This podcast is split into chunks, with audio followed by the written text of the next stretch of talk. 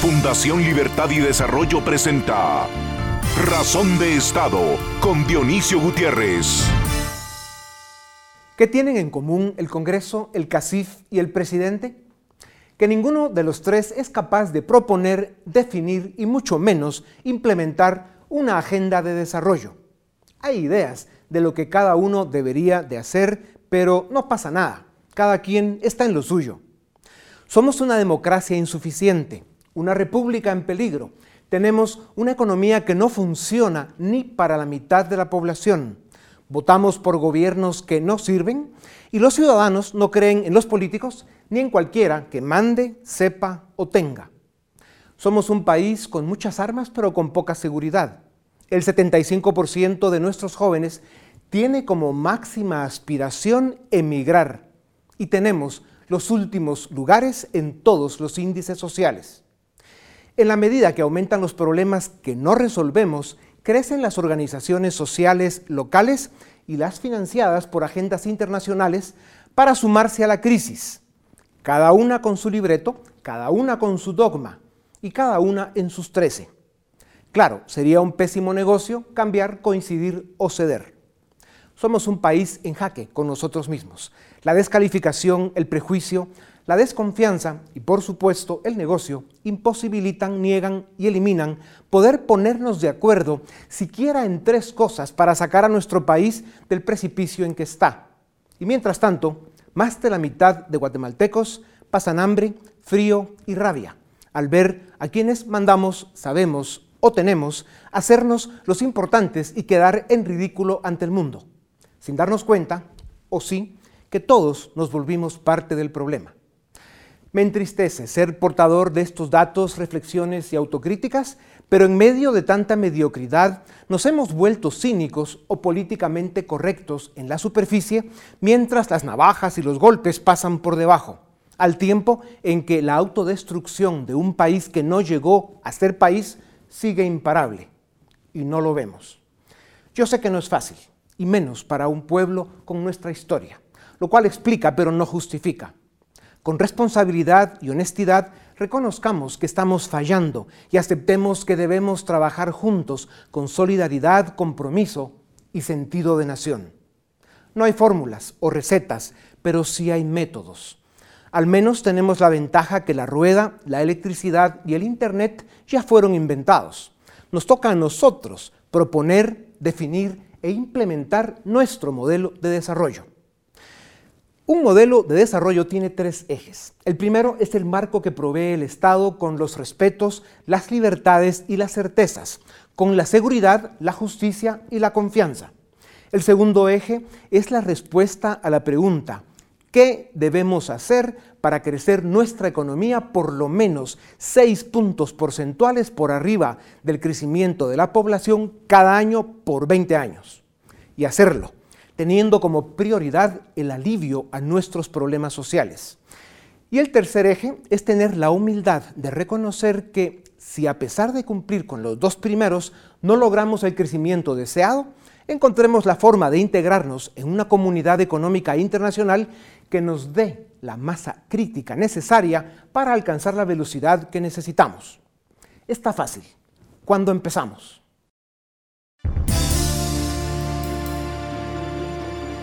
A continuación, el documental En Razón de Estado.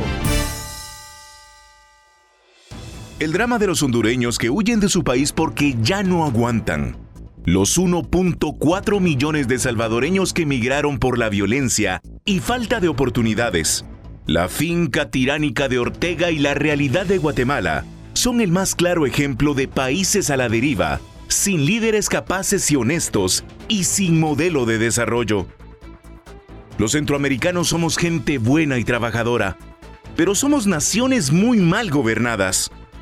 La política es la fuente de nuestros tormentos y la indiferencia y el egoísmo de las élites es el combustible de nuestras desgracias.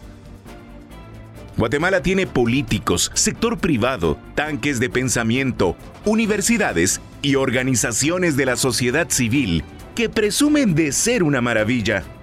Cada uno da su propio sermón y cada uno quiere presidir la ceremonia. pero nadie está dispuesto a hacer concesiones para alcanzar acuerdos para construir un templo donde todos podamos convivir. O, dicho de otra forma, cada uno pretende imponer cómo debe ser la fiesta, pero nadie está dispuesto a coincidir en la música con la que todos podamos bailar. Los gobiernos han sido incapaces de articular la estrategia para un crecimiento económico suficiente que ofrezca desarrollo social.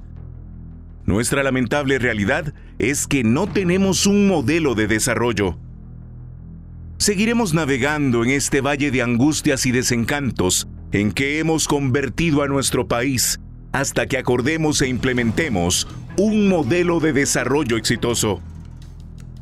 Además de tener los peores índices sociales del continente, Guatemala es el séptimo país menos competitivo de América Latina y el penúltimo en inversión.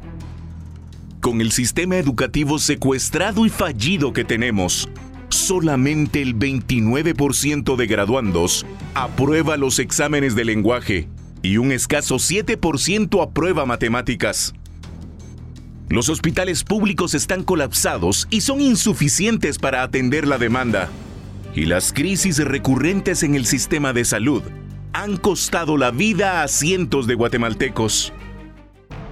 Nuestros gobiernos se dedican a cualquier cosa menos a construir el marco institucional que consolide un Estado de Derecho que ofrezca certeza jurídica para la inversión y la operación empresarial para generar oportunidades. ¿O no es así como se sale de la pobreza? En décadas recientes, 13 países lograron 7% de crecimiento económico sostenido durante 25 años. Redujeron la pobreza de forma considerable y están alcanzando el desarrollo. ¿Cómo lo hicieron? Primero, los ciudadanos eligieron políticos que formaron gobiernos razonablemente capaces y honestos, que facilitaron certeza jurídica y condiciones para la inversión. Segundo, facilitaron estabilidad macroeconómica, legislación fiscal competitiva y propicia para la inversión, inflación controlada y política cambiaria inteligente.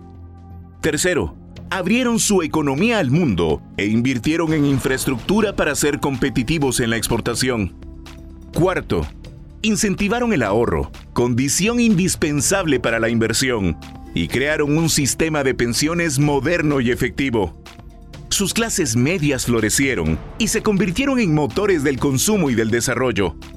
Quinto, diseñaron sistemas de salud pública y educación para el desarrollo del ser humano y la promoción de su movilidad social.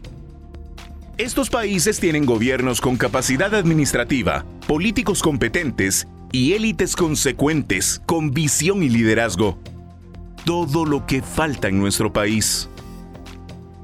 Hablar de desarrollo económico y social es hablar de alta política y élites comprometidas.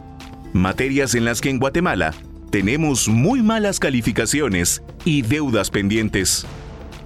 A la pregunta, ¿cuándo empezamos a trabajar en nuestro modelo de desarrollo? La respuesta es ya.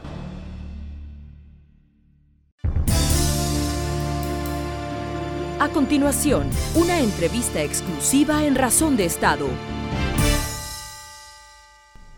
Bienvenidos a Razón de Estado. Es un gusto estar de nuevo con ustedes. Hoy tenemos el privilegio de presentarles al profesor Ricardo Hausmann.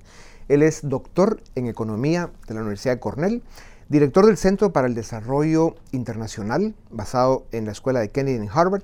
Es profesor de Economía del Desarrollo, también acá en la Escuela Kennedy de Harvard, fue economista en jefe del BID, Banco Interamericano de Desarrollo, reconocido experto mundial en desarrollo económico y su dimensión social, entre otras cosas.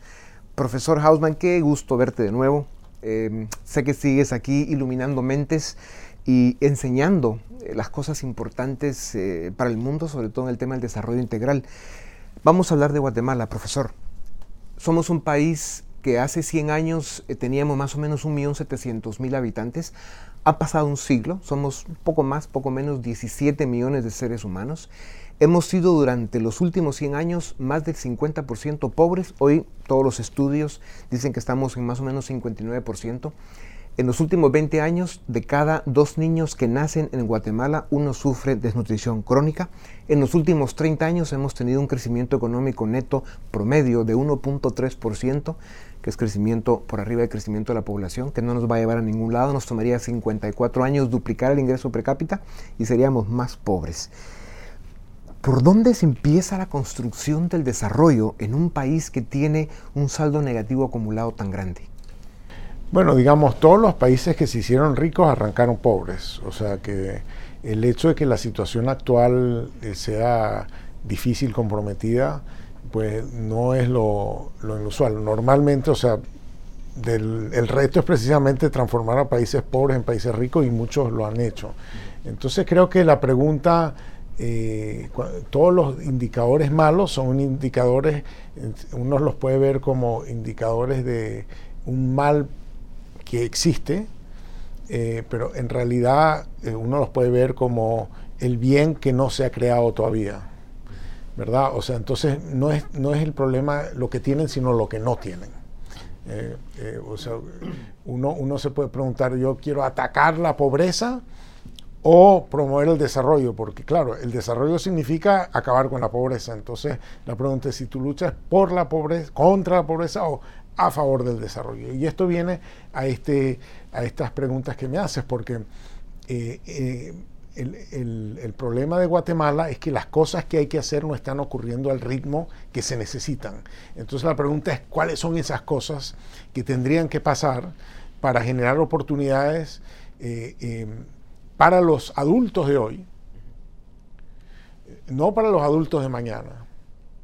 Para los adultos de hoy, de modo que los adultos de hoy se ocupen de los niños de hoy y para que cuando ellos sean adultos mañana, entonces tengan otras oportunidades. Entonces, es muy importante que en la agenda de desarrollo, si bien siempre vamos a hablar de educación, de nutrición infantil y demás como, como, como tareas importantes a hacer hoy, eh, lo que nos va a resolver el problema del desarrollo es encontrar formas de usar a los adultos de hoy de manera que creen más valor, de manera que sean más productivos. Y cuando dices adultos, pues 18 años en adelante ya es un adulto, ¿no? Más en Guatemala que la mayoría somos jóvenes y, que, estamos buscando trabajo. Cuando no se está luchando en contra de la pobreza, ni tampoco se está luchando por el desarrollo, sino que realmente vamos para atrás en muchos de nuestros índices, hay un problema inmediato en Guatemala en este momento y es que cada año llegan eh, jóvenes a edad de trabajar, más o menos 200 mil, pero Guatemala solo es capaz de generar 25 mil empleos formales al año por los niveles de inversión que tenemos, que es muy baja. Esto, pues, en, una, en un país que somos el país que más crecimiento demográfico tiene en América Latina, pues sí, eh, genera un desafío extraordinario cómo, cómo eh, se resuelve este problema que es del presente y, que genera un nivel de conflictividad política muy grande al tener pues 175 mil jóvenes que no encuentran una oportunidad cada año. Bueno, uno lo puede ver de nuevo, esto lo puede ver como un problema, como una oportunidad.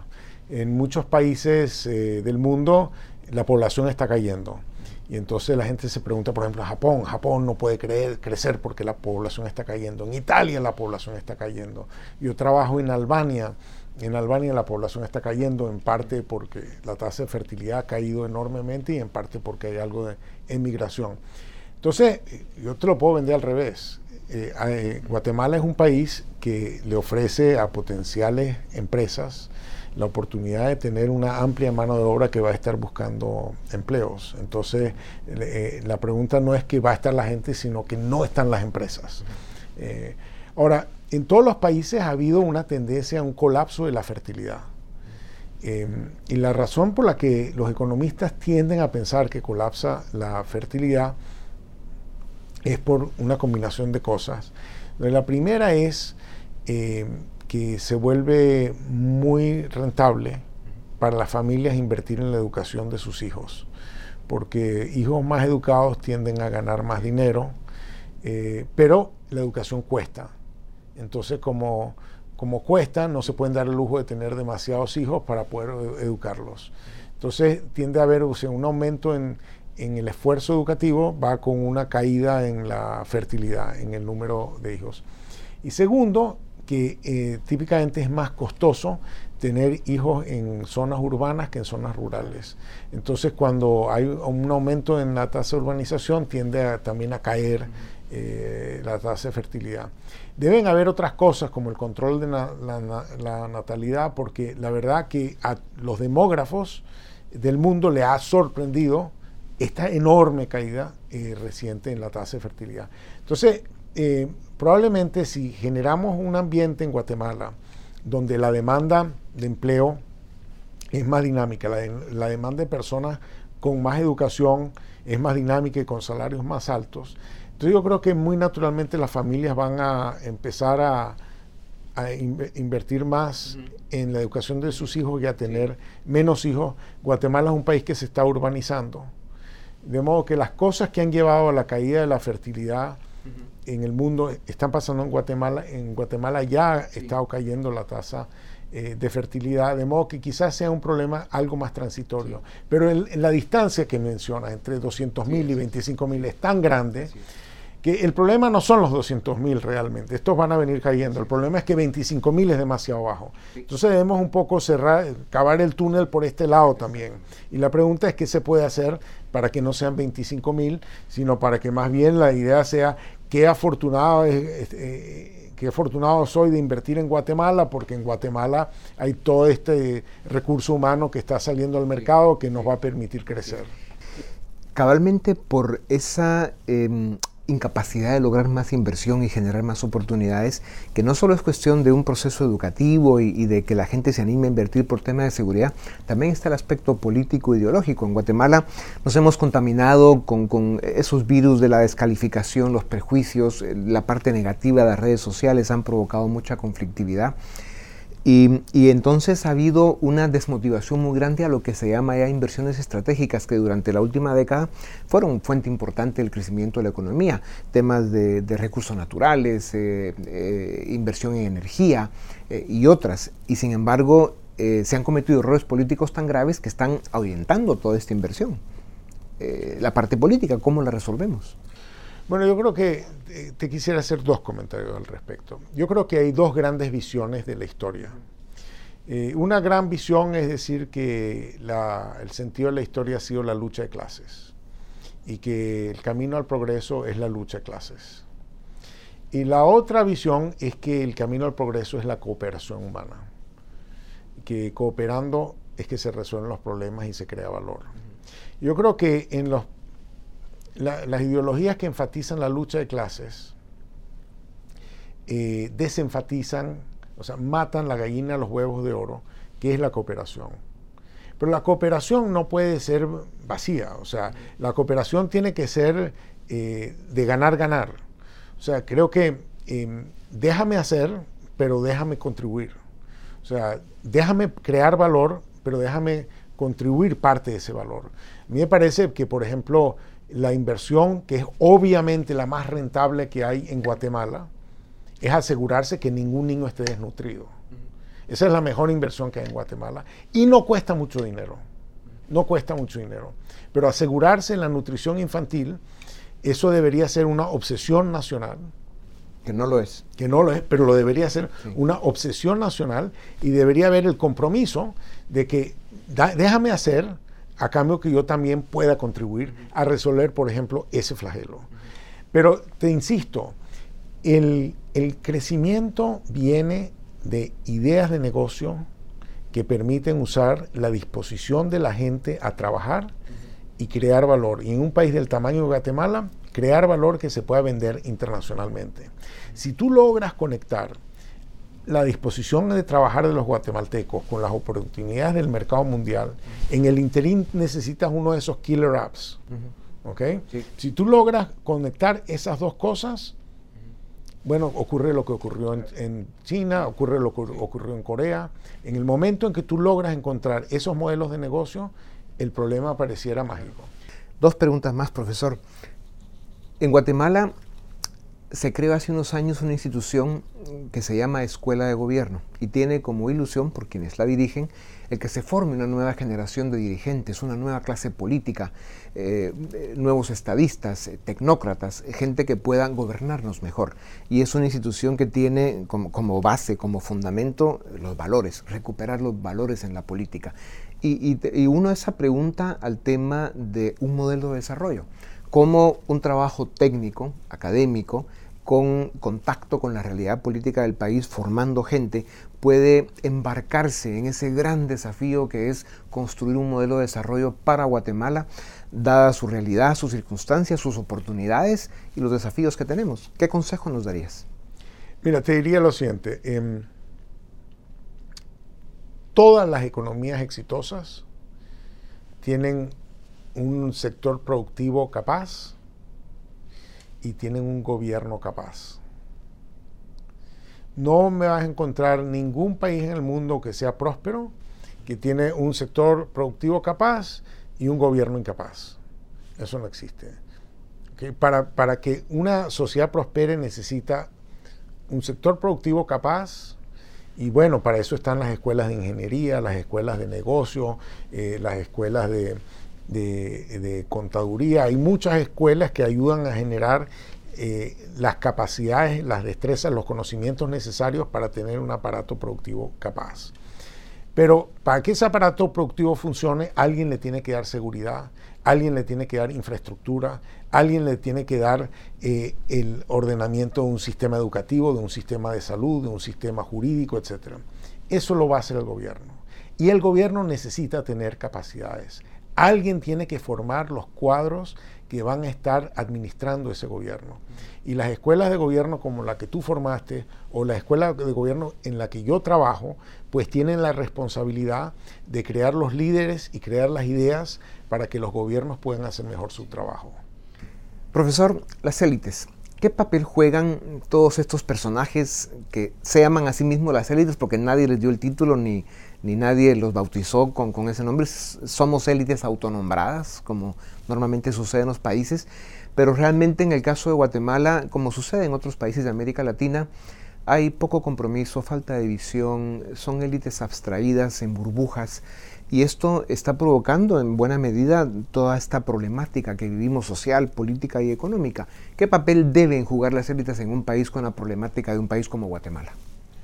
Sobre todo la élite económica, que por ejemplo tú dirigiste un esfuerzo importantísimo para Guatemala, que, es un documento extraordinario que está engavetado en, algún escritorio de alguno de estos señores, y eso es una tragedia para Guatemala.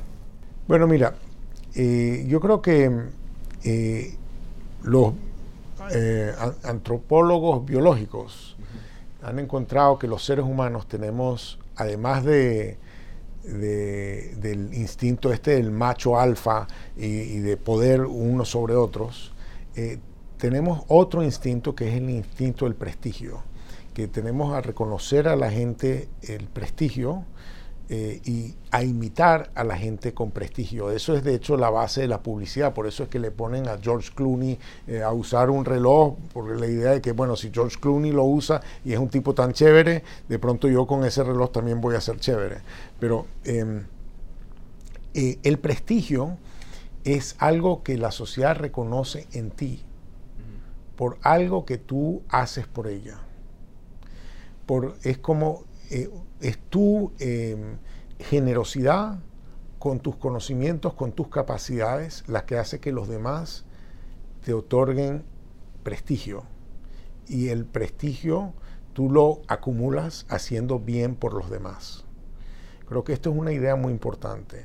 El rol de las élites, o sea, si vas a ser élite, eso aumenta tu grado de responsabilidad y de obligación para con los demás. Tú eres élite porque los demás te reconocen un cierto prestigio y vas a quedarte siendo tratado como una persona prestigiosa en la medida en que tú eres generoso con lo que tienes y con lo que sabes y con lo que puedes. A mí me parece muy importante y es una parte central del éxito de los países el desarrollar un cierto sentido de qué significa ser nosotros, qué significa ser guatemalteco que sea un sentido de pertenencia donde uno no solamente se enorgullece de pertenecer a ese gentilicio, sino además que obra por aumentar la grandeza de ese gentilicio.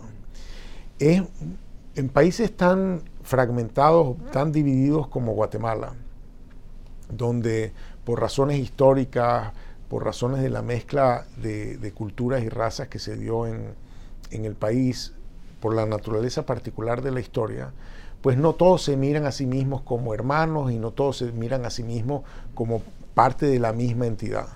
Yo creo que el, eh, es el, el, rol de las élites el de generar, de ayudar a generar ese sentimiento de unidad, ese sentimiento de hermandad, ese sentimiento de trato igual, de trato digno a los demás, para hacer del país, eh, a mí me gusta mucho una frase de un filósofo presocrático que se llamaba Pindar, que se dice, que decía, eh, conviértete en lo que eres. Conviértete en lo que eres. O sea, tú ya tienes, eres algo, tienes una cierta grandeza interna que no se ha terminado de expresar.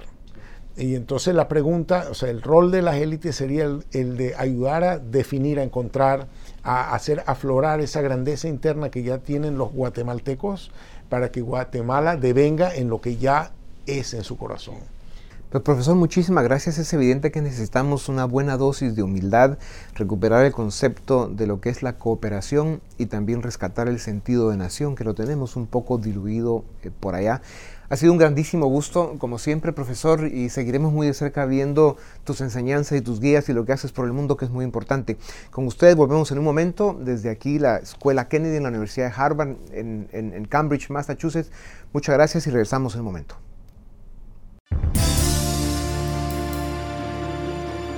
A continuación, el debate en Razón de Estado. Damos inicio al debate de Razón de Estado. Hoy vamos a discutir sobre el modelo de desarrollo de Guatemala. ¿Por qué ha fracasado? ¿Tenemos un modelo de desarrollo? Y para ello tenemos a dos economistas. En primer lugar, al doctor Olaf Dirkmatt, profesor de la Escuela de Negocios de la Universidad Francisco Marroquín, y al licenciado Samuel Pérez Atías, profesor de la Universidad Rafael Andívar. Muchas gracias por estar esta noche para discutir sobre este tema que sin duda alguna será controversial. Y quisiera iniciar preguntándole, eh, licenciado eh, Pérez Atías. Guatemala tiene índices sociales que son dramáticos y dan vergüenza, igual sus índices económicos. La pregunta es, ¿esto se debe a que ha fracasado el modelo de desarrollo de Guatemala o a que no tenemos un modelo de desarrollo? Buenas noches. Yo creo que ambas eh, respuestas como que se complementan. Yo lo vería con que mm, el modelo de desarrollo que tenemos es no tener un modelo. Y lo voy a desarrollar un poquito más. En los 80 hubo una, hubo una tendencia mundial de, de, creer mucho en esta idea de la CFR. Y el CFR, en otras palabras, es dejar hacer y dejar pasar. Yo creo que aquí lo entendieron un poquito mal, ¿verdad? Porque como que el dejar hacer y dejar pasar significó que cada quien haga lo que, lo que quiera. Y hoy vemos las consecuencias de ese no modelo de desarrollo, o mejor dicho, de ese modelo de desarrollo que significa no hacer nada. O sea, para usted parte del fracaso es que, por ejemplo, se haya abierto la economía al mercado internacional, de que se hayan privatizado por ejemplo, la energía eléctrica, eh, correos y todas estas instituciones que mm. antes tenía control el Estado. ¿A eso se refiere? No necesariamente eso. Yo lo que creo que al contrario, lo que se ha hecho es que se ha permitido que el mercado funcione. Eso es bueno. Que se liberalice mucho más el mercado es bueno. Pero que se haya eh, estrangulado la capacidad del Estado de responder a su función, que es el bien, bien común, eso es lo malo. Ahí creo que es donde tenemos, hemos fallado. O sea, usted miraba un Estado más activo en los años 60 y 70 que lo que ve hoy en día. De hecho, mucho antes, ¿verdad? Yo creo que el Estado empezó a ser activo con, la, pues, con los gobiernos de Arbenz y Arevalo. Ahí es donde vemos un Estado activo que funcionaba, ¿verdad? ¿Se debe el fracaso de Guatemala en cuanto a los índices sociales a que se ha liberado la economía y el Estado se ha hecho cada vez más pequeño? Para mí el tema es que casi hay, dice el, licenciado que no hay un modelo de crecimiento, modelo, eh, eh, digamos, de gobierno para fomentar el crecimiento económico. Yo creo que hay un antimodelo. O sea, hay tantos obstáculos que han impuesto desde arriba que están limitando la capacidad creativa de los empresarios a crear riqueza y sacar este país de esta pobreza terrible. O sea, ¿usted cree que el Estado es el que impide que exista un crecimiento Primero falla en las funciones básicas, que es protección de eh, propiedad y además el sistema judicial es terriblemente ineficiente. Estamos hablando tanto del tiempo, eh, digamos, por ejemplo, si tienes un incumplimiento de un contrato con un proveedor o lo que sea, eh, vas al tribunal, vas a tratar más que cuatro, 1.400 días, eso más que cuatro años. En Estados Unidos son 300 días. Además, el costo es brutal. Y lo que recuperas después de haber ganado es muy poco. Entonces, digamos, en las funciones básicas falla. Y luego, obviamente, hay un par de problemas más. O sea, la carga tributaria no es muy alta en, en Guatemala. Sin embargo, está, digamos, mal distribuido. Estamos aquí castigando los creadores de riqueza, los empresarios y la formación de capital y tenemos pocos impuestos sobre el consumo. Es un antimodelo de crecimiento. Licenciado, ¿es el Estado el principal no, yo creo, yo creo, que lo que estamos hablando aquí es que también estamos como viendo un modelo de desarrollo bastante teórico y, no estamos viendo la realidad de este país. Verá, en este país tenemos un Estado extractivista. Sí, en primer lugar, no le permite al guatemalteco y guatemalteca promedio salir adelante. Estoy de acuerdo. Eh, lo que sí es que tenemos también una democracia secuestrada, tenemos los mercados concentrados, tenemos una sociedad privilegiada. Este foro es un ejemplo, ¿verdad? Quienes estamos representando aquí no representamos al promedio del guatemalteco, de la guatemalteca. Eh, y eso, al hablar de un modelo en el cual el empresario o la empresaria debiera tener más libertad, lo que logra esta realidad es concentrar más los recursos en pocas manos. Si yo le hiciera un diagnóstico a Guatemala, el diagnóstico sería que la concentración del poder está en, pocas manos y se ha mantenido así desde muchísimos años. Licenciado, doctor, eh, es, Guatemala es uno de los países más desiguales del mundo. Eh, se encuentra dentro de los primeros 20 países más desiguales. ¿Es el problema de Guatemala la desigualdad o es un problema de que no hemos tenido el suficiente crecimiento económico? Porque hay que decirlo, Guatemala tiene el quinto PIB per cápita más bajo de América Latina. ¿Es eso riqueza? Sí, es una pobreza terrible y aquí obviamente el problema es la pobreza. O sea, hay mucha gente pobre. Eh, lo que aquí ingresa, digamos, una persona, un ciudadano guatemalteco, es lo que en Holanda, por ejemplo, se gasta solamente en salud. Eso es para hacer un poco de la comparación. En Costa Rica, dos, dos, tres veces más también es el ingreso por cápita. Entonces, la pobreza es el problema. La desigualdad no me importa. Lo que me importa es la pobreza. Necesitamos que todos, o al menos la clase baja, se eleva y que se crea una clase media vibrante en el país. Pero eso no puede ser el Estado. La única forma, lo, lo cómo pueden ayudar a, fomentar ese proceso es ir de lado y dejar que el mercado funcione, proteger la propiedad y hacer sus funciones básicas de forma adecuada. Y no lo está haciendo. Entonces, yo creo que la crisis, si lo podemos llamar así, la crisis de pobreza que ha afectado mucho a este país, este país las últimas décadas, es un resultado, es, es digamos, una excepción. Es, es el Estado ha fallado a la gente. Y en ese sentido estoy de acuerdo que tal vez hay aquí una economía de privilegios, pero la única forma es abrir el mercado a competencia extranjera que entre y que compita aquí con los empresarios locales. Hemos visto tal vez que en eh, dos, tres generaciones ciertas familias en Guate han perdido mucho de su patrimonio. ¿Por qué? Por competencia extranjera llegan productos del extranjero que son más competitivos, más baratos, mejores. pero hay que decir que todo el modelo que hace la CEPAL en los años 60 y 70, que era precisamente de sustitución de importaciones y que lo que se buscaba era que la industria local floreciera, se ha desmantelado a partir precisamente de los años 80, 90, la economía se comienza a abrir, tenemos tratados de libre comercio con Estados Unidos, con Centroamérica, con la Unión Europea. Digamos, somos una economía que se, ha abierto al mundo, ya no somos considerados una economía cerrada. ¿Cuál es el problema entonces? Sí, yo creo que de nuevo volvemos al tema de eh, mercados concentrados, ¿verdad? Yo estaba haciendo la vez pasada una revisión, la canasta básica alimentaria, por ejemplo. Eh, un tercio de los productos de la canasta básica alimentaria son proveídos por industrias oligopólicas. Eso ya nos da un, pequeño, una pequeña idea de, un libre mercado que no es tan libre, ¿verdad? Eh, por otro lado, eh, lo que nos convoca, digamos, aquí es hablar de un modelo de desarrollo. Yo me preguntaría si esa idea de, de poner en el centro del modelo al crecimiento económico debiera de ser la idea que debe prevalecer. Yo cuestionaría mucho eso. Yo creo que no es necesariamente con, con procurar crecer como que por osmosis se va a dar el desarrollo alrededor. Eh, estamos viendo las consecuencias no solo en Guatemala, eh, no solo en Centroamérica, vean lo que está pasando, la expulsión que está creando estos modelos que fueron adoptados en estos países eh, de personas, ¿verdad? Son personas, son seres humanos que están expulsándose del país y de la economía formal. Pero, pero el, el problema ahí, licenciado, es que cuando usted habla de eso, pareciera que Guatemala ha crecido a los ritmos de crecimiento de China y eso es falso. De hecho, hemos tenido crecimientos, pero raquíticos. Entonces, China, ¿cómo logra sacar de la pobreza a la gente que tiene ahí? Con crecimiento económico. Y no ha habido otro caso. No hay ni un solo caso que se pueda hablar de que se ha sacado la pobreza si no sea a través de crecimiento económico y, por supuesto, un crecimiento económico que esté respaldado por un Estado que pueda dar servicios públicos básicos. El problema aquí es que si no le apostamos al crecimiento económico, ¿a qué le apostamos entonces? Yo estoy de acuerdo. O sea, no vamos a negar el crecimiento económico, pero no vamos a poner al crecimiento económico o al PIB como el indicador de bienestar. A eso me refiero.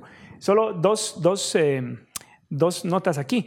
Hablamos de China y hablamos del crecimiento que por supuesto tiene que haber en el país, pero en Guatemala hemos crecido, no hemos estado en una constante recesión. El promedio en Guatemala en los últimos 20 años ha sido un 3% en sí, promedio. Pero cuando le resta el crecimiento de la población, eso, eso es 1.3%, licenciado. Eh, China está creciendo per cápita 9%. O sea, haga las cuentas. Nosotros en duplicar nuestro PIB per cápita nos tardaríamos 70 años a ese ritmo de crecimiento. China lo duplica en 7 años. Ahora yo te quiero que cambiemos la visión y miremos qué está pasando en Guatemala. Crecemos a 1.5% en promedio, estás hablando, per cápita. 1.3. 1.3. En los últimos 30 años. De acuerdo. Y de hecho este año vamos a crecer 0.7% per cápita. Ahora veamos qué está pasando con Guatemala en general, a nivel macro la pobreza se está incrementando, que podría ser una consecuencia de lo que hablas. Eh, la clase media se está diluyendo, pero lo que vemos es un país con la más alta propiedad de jets privados, digamos, en Centroamérica. Vemos grandes centros comerciales ostentosos eh, emergiendo. Yo veo en la calle a la par mía un Porsche, un Mercedes-Benz y adelante un, hasta un Maserati vi el otro día. Entonces dice uno, este promedio de 1.3, ¿cómo se está distribuyendo? Estamos creciendo porque seguimos creciendo, aunque sea a ese nivel, pero cómo se está distribuyendo ese crecimiento es bastante desigual. y ahí sí yo. Pero, vives tú, por cierto, porque yo no veo ese, esa riqueza aquí en Guatemala. Tendríamos que poner impuestos más altos, por ejemplo. ¿Qué cosa? Tendríamos que poner impuestos más altos, porque esa es la conclusión a la que uno podría Un poco, y yo creo que esto al revés. Primero, el tema del libre mercado, yo no creo que las fronteras están tan abiertas. Primero, hay muchos costos y barreras implícitas por corrupción, eh, tenemos aduanas muy ineficientes, muy corruptas, entonces tenemos un mercado interno muy pequeño, que es obviamente la, diferencia con China, que tiene un mercado interno muy grande, pero solo tomamos un par de países aquí de la región que pueden ser igual de corruptos, donde puede haber igual de concentración de riqueza. Tomamos un Costa Rica, yo he escuchado historias increíbles de Costa Rica. Costa Rica tiene una renta por cápita dos, tres veces más que en Guate. Y si crecemos, como dice Paul, a un 1.5% eh, eh, real por cápita, vamos a tardar 60 años en duplicar la renta de un guatemalteco. Y eso no podemos tener así, tenemos que crecer a 8 o más por ciento al año. Y podemos porque venimos de una base muy, muy baja. ¿Cuál es el problema? No hay inversión extranjera y es difícil que llegue eh, inversión extranjera cuando haya corrupción, cuando haya tanta incertidumbre. Pero sí podemos fomentar el ahorro interno y eso lo han hecho en los países asiáticos que eran igual de pobres que Guatemala. ¿Cómo? Pues por ejemplo, convirtiendo esquemas de, de reparto, por ejemplo el IX, en esquemas de ahorro capitalizado. Y puedes tener una sociedad corrupta, pero no puedes luchar contra la corrupción, no puedes luchar contra la concentración ilícita de poder económico eh, sin recursos. Entonces lo que necesitamos aquí es inversión. Ahora, mucha de la, de la desigualdad que puede existir en un país también tiene que ver con funcionarios públicos que se roban los recursos públicos y que amasan grandes fortunas y no precisamente por un proceso de mercado. Pero la pregunta es, y, se la lanzo, licenciado, eh, ¿realmente necesitamos poner más impuestos en Guatemala cuando estamos hablando que la tasa de impuestos a las empresas en Guatemala, por ejemplo, es del 25%, mientras que los países, muchos de los países vecinos de donde viene el doctor um, Olav, eh, tienen incluso tasas a las empresas más bajas, del 20%. Incluso Irlanda tiene una tasa de 12.5% a las empresas. Usted propone que incrementemos las, las tasas impositivas cuando vemos que los capitales pueden moverse fácilmente a nivel global y se van a los lugares en donde los tratan mejor y definitivamente Guatemala no es un lugar en donde se tratan bien a los capitales, sino aquí estaríamos, seríamos el centro de inversiones del mundo, por lo menos de Latinoamérica. Sí, yo creo que hay que entender el tema, entender el tema de los impuestos desde una perspectiva un poquito más macro. Eh, no se trata de castigar a nadie, ni castigar a las empresas ni castigar al empresario, para nada, al contrario, a las empresas y al empresario, a la empresaria hay que darles incentivos. Ahora, ¿qué pasa en Guatemala? La estructura impositiva de este país es, es regresiva. ¿Qué quiere decir eso? Y lo que hablabas al principio, un impuesto al consumo, a quien va a castigar más es a la persona más pobre.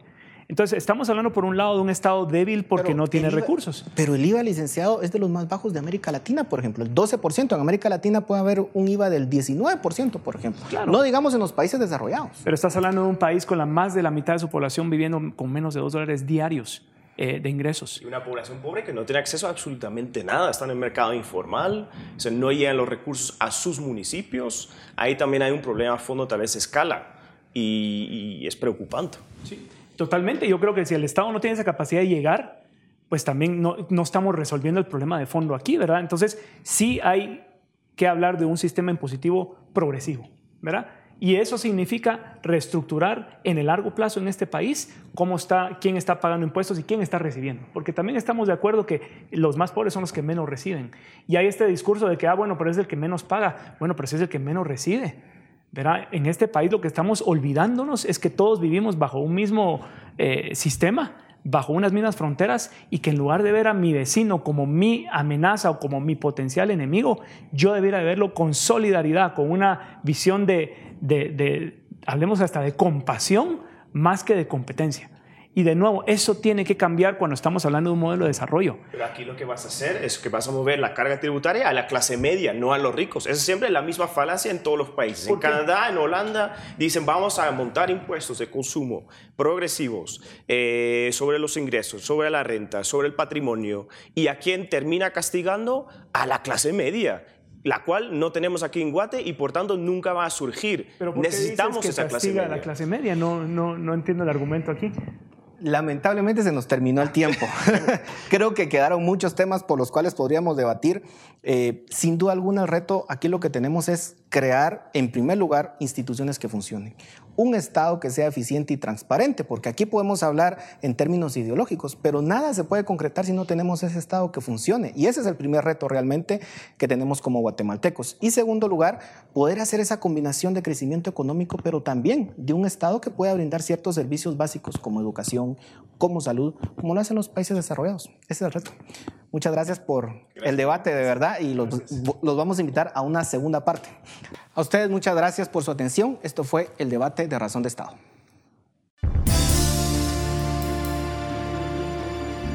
A continuación, el análisis de razón de Estado.